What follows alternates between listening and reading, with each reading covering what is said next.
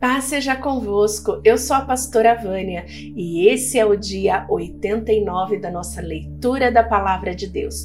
Todos os dias nós estamos lendo a Palavra de Deus com o propósito de ler a Bíblia toda neste ano. Então, se você ainda não está fazendo parte, participe conosco. Muitas pessoas têm sido abençoadas através desse projeto e eu creio que Deus também quer abençoar a tua vida. Hoje nós vamos ler 1 Samuel, capítulo 25 25, 26 e 27. Samuel morreu e todos os israelitas se juntaram e choraram a morte dele. Então o sepultaram na sua casa, em Ramá. Depois disso, Davi saiu e foi para o deserto de Parã. Havia um descendente de Caleb, chamado Nabal, da cidade de Maom, que ganhava vida na cidade de Carmelo ele era muito rico, tinha três mil ovelhas e mil cabras. A sua mulher se chamava Abigail. Ela era bonita e inteligente, mas ele era mau e grosseiro. Nabal estava em Carmelo, cortando lã das suas ovelhas. Davi estava no deserto e soube disso. Então enviou dez rapazes a Carmelo, com a ordem de encontrarem Nabal e o cumprimentarem em nome dele mandou que dissessem o seguinte: Meu caro amigo, Davi lhe manda saudações, desejando tudo de bom para o Senhor, a sua família e tudo que é seu. Ele soube que o Senhor está cortando a lã das suas ovelhas e mandou-lhe contar que os seus pastores estiveram com a gente e nós não lhe fizemos nenhum mal. Durante o tempo em que estiveram em Carmelo, não roubamos nada do que era deles. Pergunte e eles lhe contarão. Davi pede para o Senhor nos receber com amizade, porque viemos aqui num dia de festa. Assim, por favor, dê o que puder a nós, os seus criados e ao seu querido amigo Davi. Os homens de Davi foram e deram recado a Nabal, em nome de Davi. Então ficaram esperando. E Nabal respondeu: Davi, filho de Jessé? Quem é ele? Nunca ouvi falar nele. Hoje em dia há muitos escravos que fogem dos seus donos. O meu pão, a minha água e os animais que matei para dar aos meus empregados, eu não darei a homens que eu nem sei de onde vieram. Os homens de Davi voltaram e contaram o que Nabal tinha dito. Então Davi disse: Põe as espadas nos cintos. E todos obedeceram. Davi também pegou a sua espada e saiu com mais ou menos 400 dos seus homens, enquanto 200 ficaram atrás com a bagagem. Um dos empregados de Nabal disse a Abigail, a mulher de Nabal: A senhora soube? Davi enviou do deserto uns mensageiros com saudações para o nosso patrão, mas ele os tratou mal. No entanto, eles têm sido muito bons para com a gente nunca nos incomodaram e durante todo o tempo que estivemos com eles nos campos, eles não roubaram nada que era nosso. Eles nos protegeram dia e noite todo o tempo em que estivemos com ele tomando conta dos nossos rebanhos. Pense nisso e resolva o que fazer. Isso poderá vir a ser um desastre para o nosso patrão e toda a sua família. Ele é tão mau que ninguém pode falar com ele. Então Abigail pegou depressa duzentos pães, dois odres cheios de vinho, cinco ovelhas assadas, uns 16 quilos de trigo torrado, cem caixas de uvas e duzentas passas de figos secos e pôs tudo sobre os jumentos. Então disse aos empregados: Vão na frente, que eu vou atrás. Porém não contou nada ao seu marido. Abigail ia montada no seu jumento e, de repente, numa curva na descida, encontrou Davi e os seus homens que vinham na sua direção. Davi tinha pensado assim: de que me adianta proteger a propriedade desse homem aqui no deserto? Nós não roubamos nada que era dele e é assim que ele me paga a ajuda que lhe dei? Que Deus me castigue se eu não matar até o último daqueles homens antes do amanhecer. Quando Abigail viu Davi, desmontou depressa, ajoelhou-se diante dele e encostou o rosto no chão, aos seus pés, dizendo: Por favor, Senhor, escute-me, eu sou a culpada. Por favor, não dê atenção a Nabal, pois ele não vale nada. Ele é exatamente o que seu nome quer dizer: um tolo. Eu mesma não vi os rapazes que o Senhor mandou. Foi o Senhor Deus quem impediu que o Senhor se vingasse e matasse os seus inimigos. Agora eu juro, pela sua vida e pela vida do Senhor, que todos os seus inimigos e todos os que querem prejudicá-lo serão castigados como Nabal. Senhor, faça o favor de aceitar este presente que eu lhe trouxe e o entregue aos seus homens. Perdoe, por favor, qualquer coisa errada que eu tenha feito. O Senhor Deus fará com que o Senhor seja rei e também os seus descendentes, pois o Senhor está combatendo o combate dele e o Senhor não vai fazer nenhum mal enquanto viver. Se alguém o atacar e tentar matá-lo, o Senhor, seu Deus, o protegerá como o homem que guarda um tesouro precioso. Mas ele vai jogar longe os seus inimigos, como um homem que atira pedras com a sua funda. O Senhor Deus cumprirá todas as coisas boas que lhe prometeu e o fará rei de Israel. E, quando isso acontecer, o Senhor não terá motivo para se arrepender, ou sentir remorso por haver matado sem razão, ou por ter se vingado por si mesmo. E quando o Senhor Deus o abençoar, não esqueça de mim. Davi respondeu: Louvado seja o Senhor, o Deus de Israel, que mandou você hoje para me encontrar. Graças ao que você fez hoje e ao seu juízo, eu deixarei de cometer um crime de morte e fui impedido de me vingar por mim mesmo. Que o Senhor Deus me livre de fazer algum mal a você. Eu juro pelo Senhor, o Deus de Israel, o Deus vivo, que, se você não tivesse se apressado e não tivesse vindo me encontrar, amanhã cedo todos os homens de Nabal estariam mortos, até os meninos. Então Davi aceitou o que ela havia trazido e disse: Volte para casa e não se preocupe. Eu farei o que você quiser. Abigail voltou para o seu marido Nabal, que estava em casa, festejando como um rei. Ele estava bêbado e alegre. Então ela não lhe contou nada. Na manhã seguinte, quando ele não estava mais bêbado, ela lhe contou tudo. Aí ele teve um ataque e ficou completamente paralisado. Uns dez dias depois, a ira de Deus feriu Nabal e ele morreu. Quando Davi soube que Nabal havia morrido, disse: Louvem a Deus o Senhor, ele me vingou de Nabal, que me insultou, e assim livrou este servo de fazer o mal.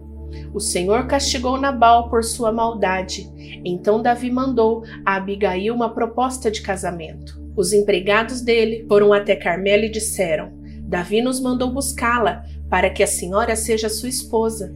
Então Abigail ajoelhou-se, encostou o rosto no chão e disse: Eu sou escrava de Davi e estou pronta para lavar os pés dos empregados dele. Aí ela se levantou depressa e montou o seu jumento, e, acompanhada por suas cinco empregadas, partiu na companhia dos empregados de Davi e se tornou a esposa dele. Davi tinha casado com Ainoã de Jezreel, e agora Abigail também se tornou sua esposa.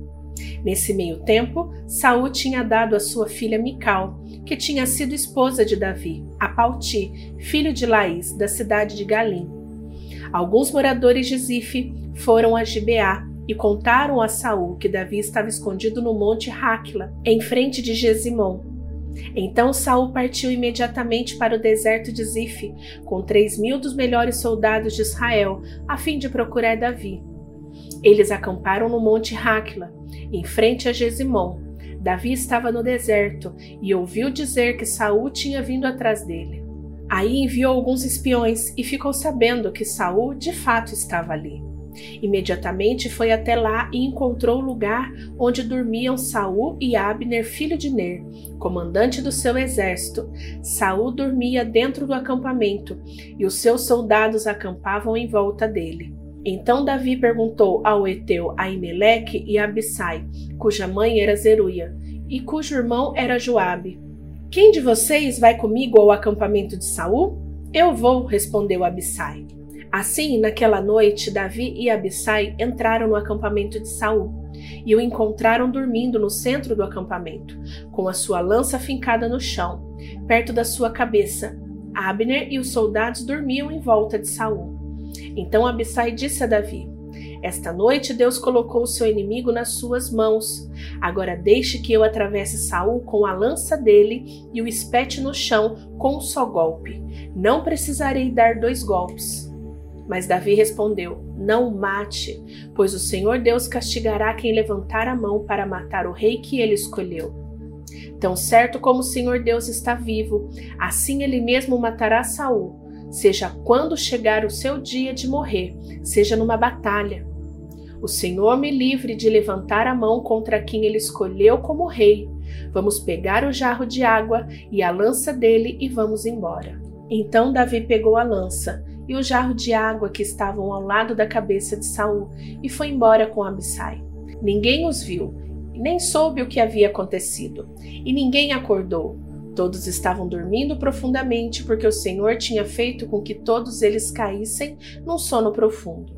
Aí Davi passou para o outro lado do vale, foi até o alto do monte, a uma boa distância deles, e gritou para Abner e para os soldados de Saul: Abner, você está me ouvindo?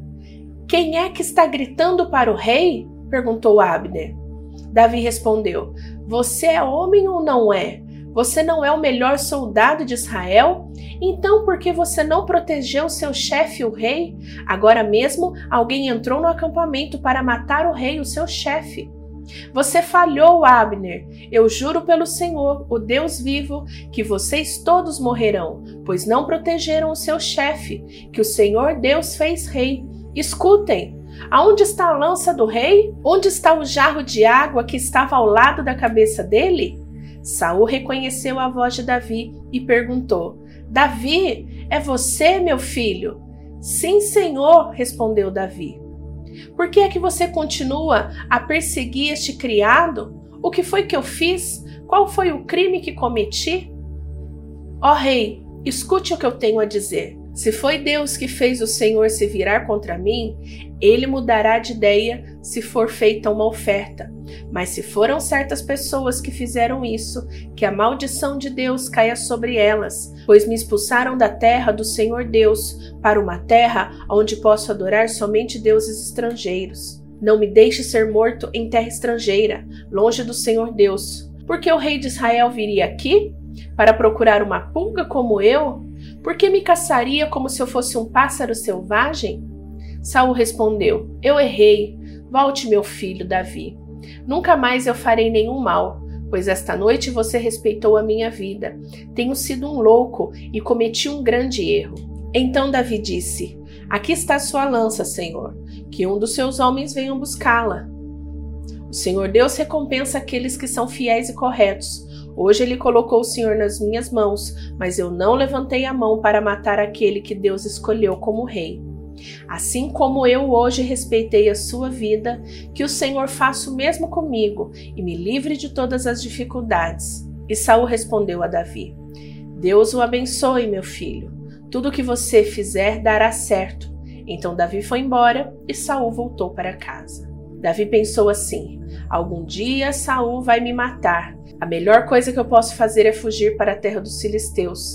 Aí Saul deixará de me procurar em toda a terra de Israel. Assim eu ficarei livre de perigo. Então Davi e os seus seiscentos homens foram imediatamente para onde estava Aquis, filho de Maoque, governador de Gate.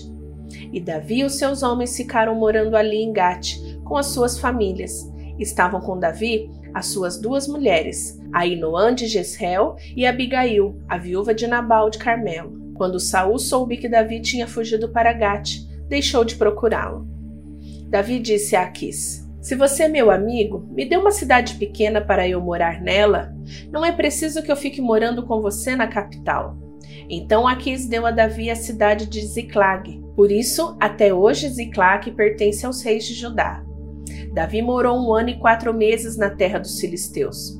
Davi e os seus homens costumavam atacar os jesuritas, e os jerzitas e os amalequitas que viviam naquela região há muito tempo. Atacavam a terra deles desde Sur até o Egito. Matavam todos os homens e mulheres e tomavam as ovelhas, o gado, os jumentos, os camelos e também as roupas. Aí Davi voltava para Gate, e Aquis lhe perguntava: Quem foi que você atacou hoje? E Davi respondia que tinha atacado o sul de Judá, ou a tribo de Jerameel, ou a terra dos queneus. Davi matava todos, homens e mulheres, para que ninguém voltasse a Gate e contasse o que ele e os homens faziam. Davi fez isso todo o tempo que morou entre os filisteus. Aquis confiava em Davi e dizia: Ele é muito odiado pelo seu próprio povo, os israelitas, e por isso trabalhará para mim a vida inteira.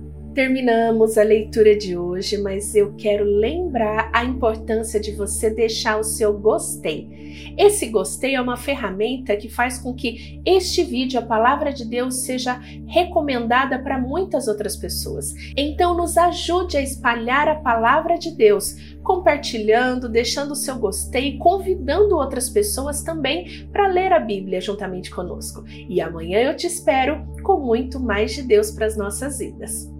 Beijão, tchau, tchau, fica com Deus.